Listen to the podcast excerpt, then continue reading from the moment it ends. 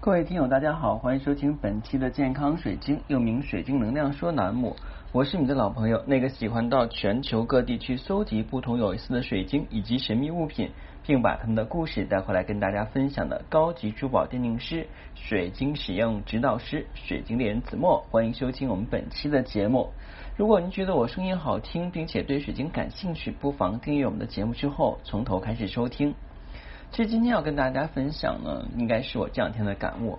这两天大家都知道我在去学一门珠宝课程，是关于珠宝避险的。那其实，在学的过程中，发现自己有很多知识竟然都不知道啊。举例来讲，就是我们平时说那个十八 K 白金啊，这个说法是错误的。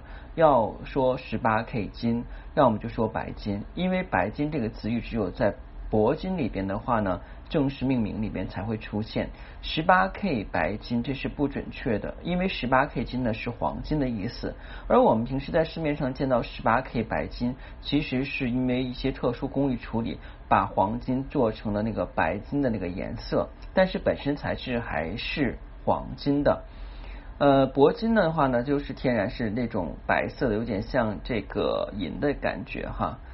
嗯，反正在学习过程中发现有很多知识知识点都是之前没有接触过的，这其实的话也是我们每个水晶爱好者以后要必经的一个阶段。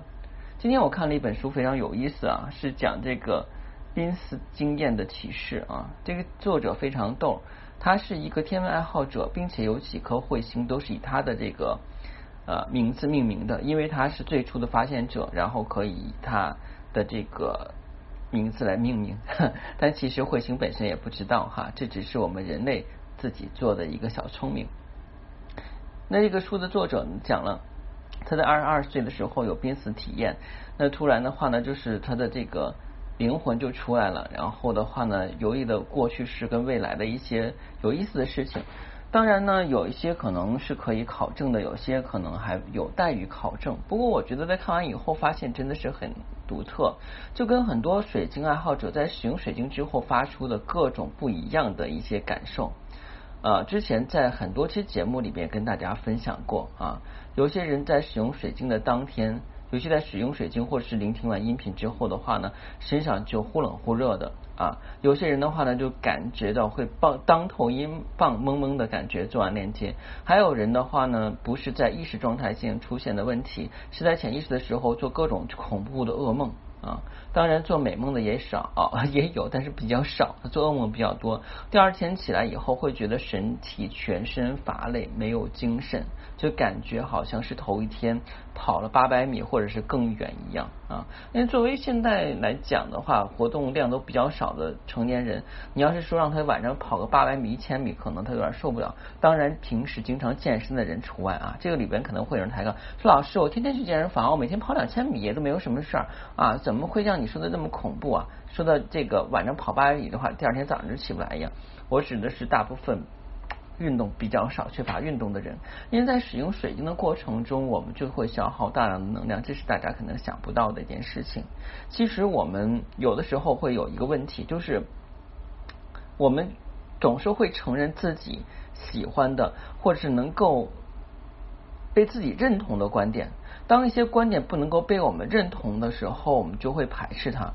无论它是真是假，我们都会带有一种有色眼镜去排斥它啊。这是大部分人的一个感受，也是我们也形成的。哦，因为什么我这个特别是就是感同身受哈，嗯，就像像我我们家人，我我父亲就是这样的，就是。他有的时候吃一些甜的东西，你给他巧克力，他说哎血糖高什么的。后来看那个电视片说这个巧克力纯巧克力可能对降血脂、血压是有好处的，可以分解啊，有一种酶是怎么回事？然后他要要巧克力吃，然后弄得我就哭笑不得。其实有的时候我们就会这样，当一个新的观念跟概念你接受以后，不是接受就是你你遇到之后的话，你会由自己的意识系统去评判这个。事情或者说是这个概念是对的还是错的，而我们这个自我评判系统是来自于我们以前所习得的、听到的和我们的感受跟感知。我们往往会忽略这个物品本身是什么样的，而是加上我们自己的个人主观意见，还有各种美好的想法。当然，如果有一些不愉快的体验跟经验，正好跟你所选的物品的话连接到了，那你对它就是一个非常不愉快的一个生活境遇跟体验。其实我想跟大家说，在使用水晶过程中，你的任何不愉快都是你潜意识内心的一个反应。我们在生活中都是可以找到这些问题的，只不过是你没有静下心来去寻找。为什么？因为你觉得对你不重要，我们就只获得成果就好。就像我们现在用的电跟 WiFi，没有人去考察电是怎么产生的。虽然初中时候学过，但是我现在问你说这个电怎么产生的，我可能想你答不出来啊。什么正电荷、负电荷呀什么的，你可能记记不住了，因为我们那个时候是为了考试。那我们的晶体的话呢，它是有一定的振动跟运动规律的，而我们人也是有磁场运动规律的。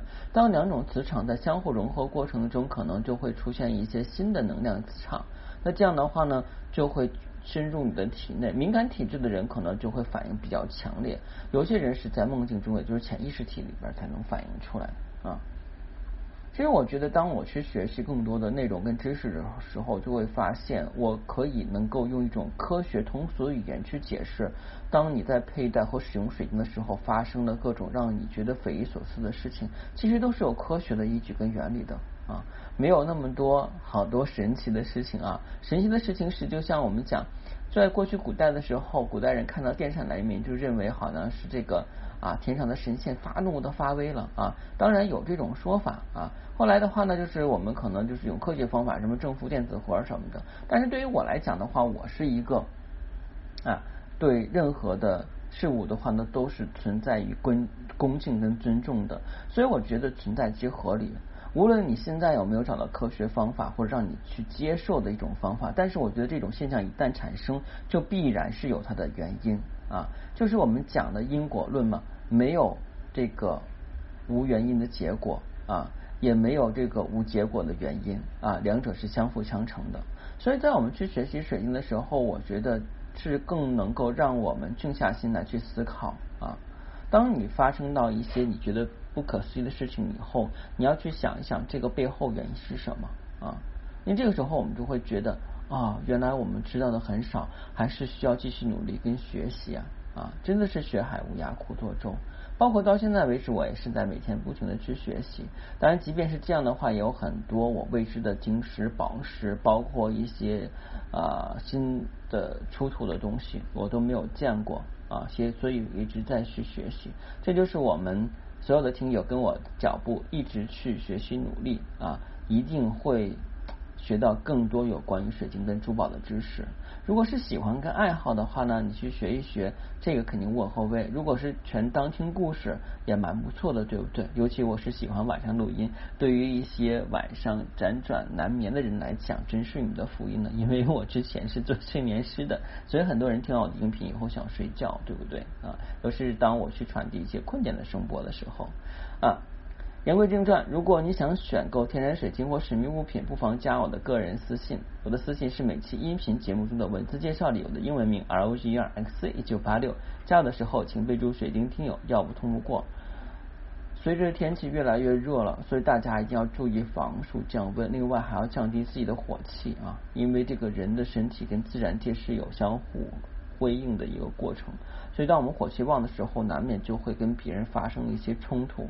无论是跟你周围的亲人、爱人，还是路边不认识的陌路人，或者说是一些跟你不相干的网友，你可能就会冲人发怒啊！所有做的这些事情还会回到你身上的。所以我们讲以和为贵，还是尽量要把自己的心态调整好啊！好，今天节目就到这儿啊，谢谢大家，再见。